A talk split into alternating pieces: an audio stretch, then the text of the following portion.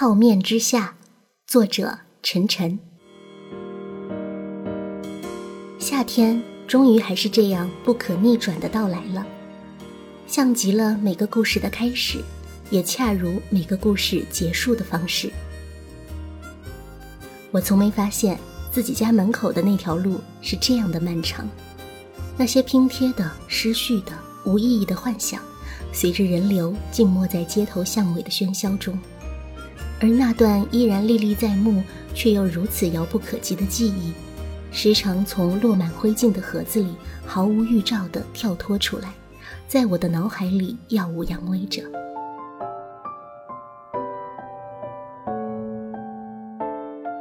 开水泡面，这是他离开我的第三天，我买了十几箱泡面，堆满了我的整个客厅。泡面的保质期是六个月，对我而言，差不多相当于一段感情结束后的痊愈期。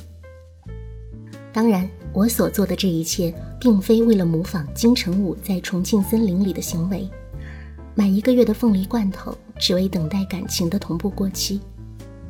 我的职业是一个作家，我想要在家闭关半年不出，把手头还未完结的长篇小说写完。这些泡面是我这段日子最好的维生手段。泡面是这个世界上最美味的食物，同时也是最难以下咽的食物。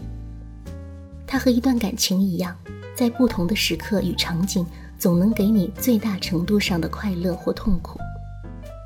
深夜时在电脑前看电影时的一碗泡面，和落魄时蹲在路边的一碗泡面，它们的味道是完全不同的。泡面其实是一面镜子，它的味道是一个人当刻心境的真实映射与写照。当我流着眼泪吃完第一箱泡面的时候，我的家里搬进来一个访客，他拎着一个箱子，第一次站在我的客厅时，问我的第一个问题是：“你是开小卖部的？”我忘了我的回答，只记得他问的第二个问题。你脑子是不是不太好？我承认，我对他的第一印象不是很好。他并没有四处转悠查看房间的情况，而是一声不吭地叼了根烟，站在我的背后看我在电脑前码字。我回头瞪了他一眼，告诉他我不喜欢别人在我创作的时候在旁边看，这样我一个字都写不出来。他笑着说。就像撒尿的时候，别人在旁边看着，你就尿不出来了，对吧？我气得头皮发麻，但是又没有心情反驳他，只能合上电脑，转身问他打算什么时候搬进来。他很客套地握了握我的手，说：“我这不今天就搬进来了呀，这个箱子就是我所有的家当，从今往后我们就是室友了，请多多指教，也请指教多多。”对了，这个短发姑娘名字就叫多多，所以她才会说出如此怪异的话来。多多是我朋友的朋友，他的房子到期了，但是他要三个月后才离开这座城市。由于找短租很麻烦，因此我朋友就把他推荐给了我。我租的是个两居室，家里正好有一个空房间。之前和女朋友一起住的时候。那个房间是女朋友放衣服的地方，也是吵架时和我分床睡的地方。现在那里和我的心一样空，但我并没有做好让任何人填补它的准备。我会同意让多多搬进来，完全是因为我想找个人聊聊天。人在失恋的时候是倾诉欲望最旺盛的时候，如同漫长的雨季过后需要开闸泄洪一般。这个倾诉的对象其实并不太重要，如果能有所反馈，即使是一块肥皂都无所谓。但多多给我的第一印象比肥皂还要糟糕，它给人感觉更像是一块湿肥皂，你不仅握不住它，还可能让你滑倒，再无情地嘲笑你的狼狈。于是我俩便过起了这样毫无交集的同居生活，我每天都在家里。多多每天都不在家，我们俩甚至极少能遇见彼此。因为我写稿的时间大多在深夜，他出门上班往往是我睡觉的时候。我们每天唯一的交流就是他晚上下班回到家，对坐在客厅里写稿吃泡面的我惊鸿一瞥，眼神里写满了我看不懂的东西，我只能回之以不屑的冷笑来挽回自己些许尊严。随后，他大步流星地走进自己的房间，便再也没有出来。一周后的一天晚上，多多下班后走到了我的桌边，在我的桌子上摆了个鸡蛋。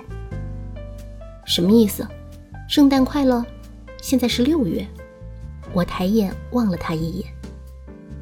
你是不是觉得自己特幽默呀？还行吧。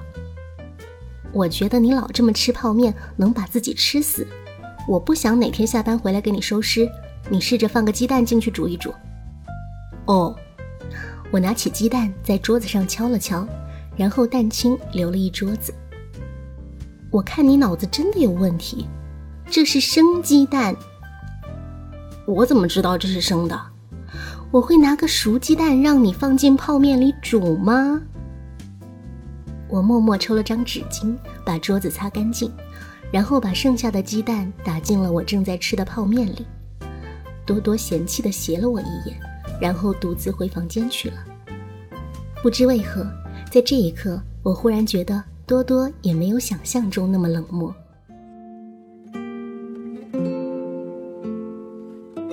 煮泡面。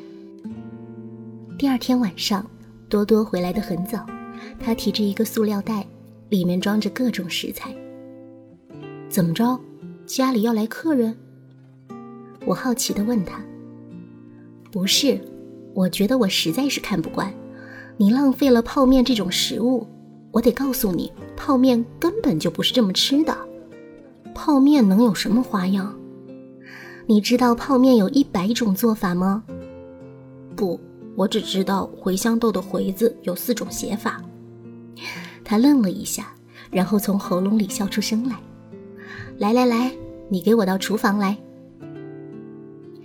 他把我从电脑前拎到厨房前，然后试着打开煤气灶，但是始终没有成功。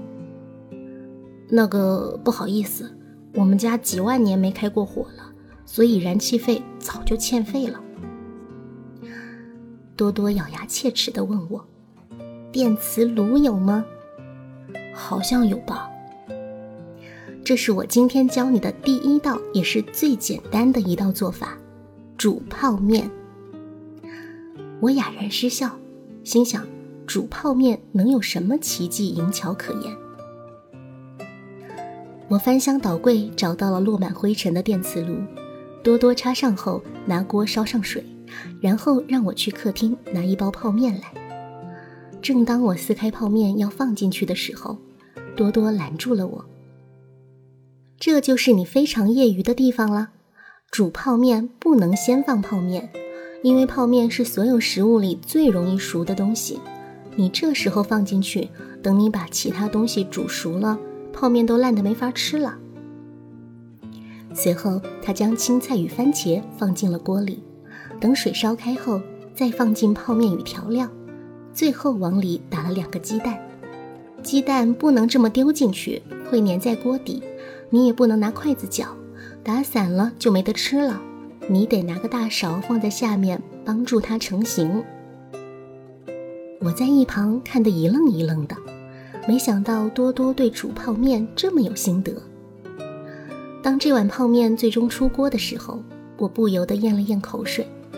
而当我尝了第一口它的味道时，我从没觉得原来简简单单的泡面还可以这么好吃。我坐在客厅里吃这碗煮泡面的时候，多多就坐在一旁的沙发上看着我。我觉得有些不好意思，便放下筷子问他要不要吃点儿。我不吃，这依然没有达到我对泡面顶级的追求。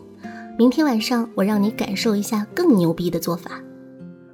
对了，你今天怎么这么早下班？我每天都很早下班，我只是不想看见你，所以才在公司做到很晚回来。多多点了根烟，道：“我觉得手里的泡面顿时就不香了。我就这么招人烦吗？不，我是不喜欢你对生活的态度。我看你每天这样邋里邋遢的吃着泡面，在那儿埋头写东西，你这个状态让我很压抑。生活本身不就是这样吗？日复一日的无聊和重复，就跟你上班一样的，只不过我的工作是在家里写作罢了。所以你认为我为什么要离开这座城市，去寻找新的生活？对，做什么工作对我来说并不重要，重要的是不能一眼望到头。我觉得我在这个城市已经足够了，已经足够久了。我需要换换环境，去做点不一样的事情，过不一样的生活。行了，我希望在我走之前能传授给你所有一百种泡面的做法。说罢，多多便回到自己的房间去了，只留下我一个人在那里若有所思。炒泡面。第三天晚上，多多说要教我炒泡面的做法。你先去开一包泡面，把面拿开水泡一下，捞出来，泡个一分钟左右就行了。记得别放调料哟。随后，他把小葱、蒜末和小米椒切碎，把青菜和火腿肠也切好，放在一旁备用。之后，他把我泡过的泡面捞出来，冷水过了两遍，在锅里放油，将葱蒜等爆香，再把青菜和火腿放进去炒熟，然后再放入泡面，放一点老抽，打了个鸡蛋进入锅里翻炒几下，又放入一些方便面的调料包，再挤一点泡面的油。最后加入小米椒，翻炒出锅。然而多多尝了一口，觉得并不满意。他对我说：“炒泡面的精髓在于火候，讲究的是快速翻炒、快速出锅。我家这个电磁炉实在是达不到温度的要求，所以炒出来的口感难免没有那么筋道。”我说：“这还不容易，我明天去交燃气费就是了。”但在我看来，这盘炒泡面。已经是我很长时间以来吃的最美的一餐了。我和前任在一起的时候，我俩几乎从不开火做饭，要么点外卖，要么就是去外面吃。但无论如何，没有亲自参与制作的一顿饭，似乎少了点什么特殊的味道。这和食材或厨艺本身并没有多大关联，更多的是一种生活的氛围。我从未和多多聊过自己的感情生活。但今天吃炒泡面的时候，我和他聊起了这个话题。我记得你昨天跟我说，你不想要一眼能望到头的生活。其实他离开我的时候跟我说过同样的话。我对多多说道：“生活就像泡面。”他放下筷子，顿了顿，剪不断，理还乱。请收起你那可怜的幽默感吧。我的意思是。对我们每个人来说，生活就像每天都得吃泡面一样琐碎而乏味。你也许不能选择不吃泡面，但你完全可以选择泡面的做法。我觉得你这个人本身可能没什么问题，但你是一个对生活没有追求的人，所以你生活的并不好。跟你在一起看不到变化的可能性，这不仅仅是无聊乏味，更会让人感到恐惧的。可是爱情本身，随着时间的推移，就是会陷入一种平淡之中啊。我觉得两个人在一起，不可能总是风花雪月、轰轰烈烈吧，也得过日子的，不是吗？好比泡面，即使有一百种做法，也只够吃一百天，不是吗？可你要知道，当你能够做出一百种不同吃法的泡面时，你早就具备了可以选择不再吃泡面的权利了呀。什么意思？你是个作家呀，你用用你的脑子想想吧。我歪着脑袋想了很久，还是没搞清楚其中的深意，只好默默把盘子刮干净，收拾碗筷，洗碗去了。泡面砂锅。多多从未与我说过他的工作，我也无从知晓他曾经的故事。我们俩共同生活的片段总和泡面离不开关联，充斥着只属于厨房的独特烟火气，切菜、烧水、翻炒的忙碌，锅碗瓢盆的碰撞声，辅以油盐酱醋的滋味。今天是第二十天了吧？咱们做个泡面砂锅吧。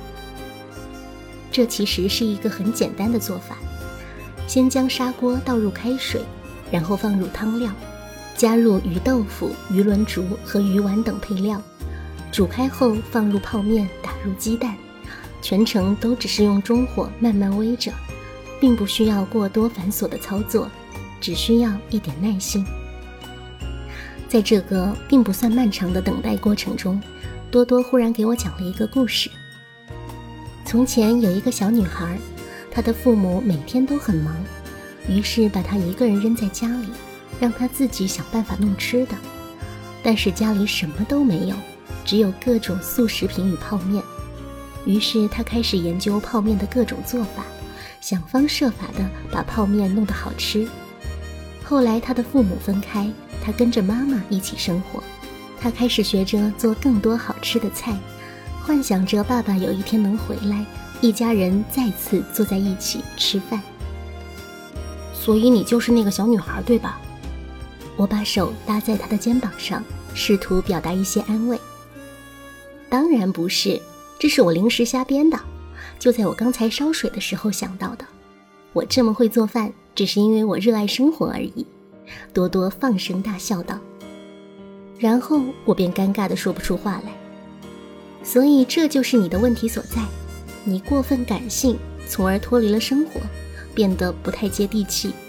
你的情绪总是在主宰你的判断，就像我所编的这个故事，它很虚假，甚至有些烂俗，但它却能打动你。我觉得感性本身并没有什么错，我是个写作的人，感性是我的天赋，也是我的工具。我看过你写的故事，感性恰恰是你的弱点。你写的文字缺少一点东西，就像这砂锅一样。阿卫，你什么时候偷看我写的东西呀？你的稿子就堂而皇之的摆在客厅的桌子上呀，你甚至都不锁屏的。所以我有时候上班趁你睡觉的时候，就会去看两眼。行，那你至少说说我少了什么？我虽然是个外行。但我以一个读者的角度说，你的故事徒有情绪的表达，好比你写到那一章，男主离开女主后，一个人坐在他楼下，这时候你一直在描写他如何悲伤，如何心痛，这都是不真实的。真正悲伤的人不会忙着表达悲伤，他的内心深处是空洞的，他会看到行人、街道，甚至是一些无关的意象，目光所及的一切都会被拉长。脑海中语无伦次，言不及义，一切所看到、所想到的都是如此虚幻。我很好奇，你到底是做什么工作的？我咽了咽口水，愣了几秒后，问多多道：“我只是个卖保险的，但我以前是房地产中介，我还在培训机构当过英语老师。事实上，我做过很多工作，唯独没有写过东西。”见锅里的煮的差不多了，多多关上了火，打开盖子，往上面铺了两片紫菜。这就叫注入灵魂，你缺的就是这点东西啦。多多微笑着对我说：“辣拌泡面。”在多多加班的日子里，我除了修改自己的小说，也会尝试着自己下厨房研究泡面的新做法。但我的厨艺属实不怎么样，做出来的食物不是假生就是烧糊，还经常因为忘记把锅里残留的水烧干就放油，被热油溅得抱头鼠窜，嗷嗷乱叫。虽然我们渐渐开始很少在一起做饭，却多了很多其他的交流。我会把自己每天写完的段落发给多多看，让他给我一些建议。他是我最好的也是唯一的读者，尽管有些时候他会很毒舌。但他总能用他的观点与强势的气场来说服我。你看过《恋爱的犀牛》吗？有天晚上坐在沙发上抽烟的时候，多多忽然问我：“没有。”我摇了摇头道：“哈，那你还好意思说自己是文艺青年？”多多露出一脸鄙夷的表情：“我啥时候说过我是文艺青年了？”我建议你去看看这个话剧，我特别喜欢里面的对白。我看过不下二十次，很多台词我都会背了。那你背一段我听听。黄昏是我一天中视力最差的时候，一眼望去，满街都是美女，高楼和街道也变换了通常的形状，像在电影里，你就站在楼梯的拐角，带着某种清香的味道，有点湿乎乎的奇怪的气息，擦身而过的时候，才知道你在哭，事情就在那时候发生了。你觉得怎么样？于是那天晚上，我偷偷在网上把《恋爱的犀牛》看了一遍。第二天晚上，多多决定做辣拌泡面。他先将豆芽、油菜过水切丝，然后把肉末加入生抽炒熟，胡萝卜切丝过油，再将花生米碾碎，最后加入麻酱、腐乳、老干妈和糖，搅拌均匀后调好。再把所有东西加入煮好沥干的泡面拌匀时，多多一不小心把旁边的醋碰倒了，洒了一桌子都是。我在一旁随口说道：“我的天，多多，告诉我你该怎么办？你是聪明的、灵巧的、伶牙俐齿的、愚不可及的。”嗯，你昨天看了？对，我上网看了，我只看一遍就记住了。我有些得意地说道。你知道我为什么特别喜欢这部话剧吗？不知道。我以前谈过一个男朋友，当年第一次看这个话剧就是和他一起去的。他离开我后，我就一次又一次的去剧场看看，每一次看都会哭得撕心裂肺，直到有一天，直到谢幕，我都没有再掉过一滴眼泪。从此我就没有再去看过了。所以这个又是你编出来的故事吧？嗯，在你说愚不可及的时候，看来你跟我住一起久了，开始有进步了。多多拍了拍我的肩膀，道：“吃面的时候，我问多多为什么现在没有谈恋爱。他对我说，爱情在他的眼里太神圣了，反倒把世间的一切雄性生物映衬得如此世俗。我梦想中的爱情是独一无二的。”那个人必须是会发光的，倒不需要他真的有多优秀，但他必须在我的眼中无可取代。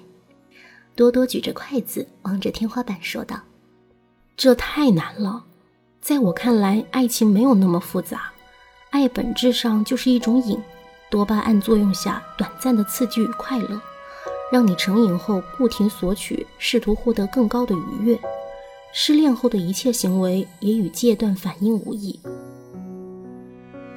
这就是我永远不可能爱上你的原因。你太俗了，俗不可耐。笑话，我为什么要让你爱上我？我也不可能爱上你的，好吧？仅仅因为各种泡面的做法就把我搞定了，那我的爱情未免太廉价了。那你和前女友为什么在一起的？因为，因为，我顿时语塞了。因为人家漂亮可爱，对吧？这更廉价，不接受反驳。多多起身拿筷子敲了一下我的头，阻止我继续说下去。泡面炸虾球。不知不觉，多多在我家已经住了两个多月。这段日子，不仅我家的泡面消耗得飞快，我的小说也超计划的快要提前完成了。最后半个月的时光。多多已经把所有手头的工作都交接完毕了，于是他不再去上班，而是每天和我一起待在家里。除了写作，我会和他一起抽烟、喝酒、看电影，天南海北的瞎侃，从宇宙大爆炸聊到秦始皇扫六合，再从量子力学聊到墨菲定律。而我也不再每天在家里待着了，黄昏时候还会与多多一起到楼下跑步。比赛谁先跑到两公里外的一个超市，输的人负责为购置日用品买单。除此之外，我们对泡面的开发也到了尽头。虽然早已记不得是否即将达到整整一百种做法了，但有那么几天，我们真的很难再想出什么更新鲜的方式。多多从超市提了两斤虾回来。我抱怨说，海鲜和泡面的搭配我已经吃过无数次了。他告诉我，这次的做法绝对让我眼前一亮。只见他拿出一包泡面，用擀面杖将它捣得粉碎。我惊呼：“你这是要让我吃干脆面吗？”你不要废话，你去把虾洗了，然后把虾剥干净，记得把虾线去掉。然后多多把虾剁成泥，加入料酒、姜末、酱油，之后拌匀，接着倒入碎方便面，开始搓虾球。你这是要做炸虾球吗？我惊得下巴都要掉下来。你很聪明嘛？可是这好吃吗？我从来没有吃过这种奇怪的做法。但出乎我意料的是，炸得金黄酥脆的虾球吃起来还别有一番风味。所以嘛，不要畏惧尝试新鲜的事物。我记得我第一份工作是在一家公司当前台，这是一份很枯燥乏味的工作，但是我从没有想过要从那里离开，因为我不确定离开后的生活究竟是怎么样的。我对未知感到恐惧，多多说道。所以你后来一直都在换工作，对吧？对，我觉得人生这么短。不如趁年轻多尝试自己没做过的事情。你有想过什么时候安定下来吗？至少不是现在。嗯，再过半个月你就要走了，时间过得真快呀。我悠悠地叹了口气道：“是啊，怎么了？舍不得我？”多多笑道：“那倒不是，只是从今以后再也没有人做泡面给我吃了。”听我说完，多多沉默了很久，好像有什么话想说，却欲言又止。在九月的尾巴，我终于写完了我的小说，但我始终没有想好一个合适的标题，于是暂时把题目起成《泡面之夏》，以纪念这个伴随着泡面味道的炎热夏天。客厅里所有的泡面都被吃完了。只留下一个个空箱子。我和多多为了庆贺从此不用再吃泡面，也为了庆祝我的小说完结，一起去外面吃了一顿大餐。那天晚上，我们喝了很多酒，也说了很多话，但我却不记得究竟说过了什么。我只知道自己很想告诉他，我希望他留下来，却始终没有开口，最后逐渐失去了意识。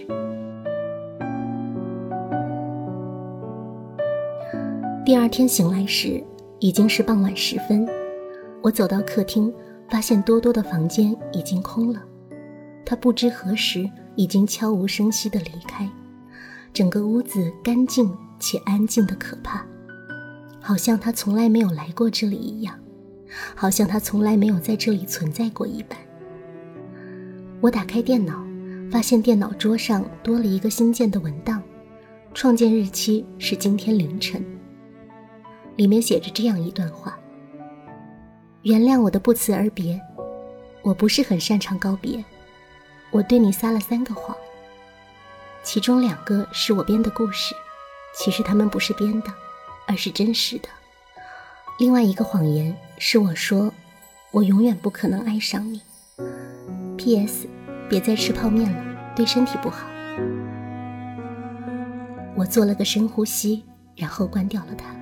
转头望了望客厅里的空箱子，心里默默的想：或许我终于拥有了选择不再吃泡面的权利了。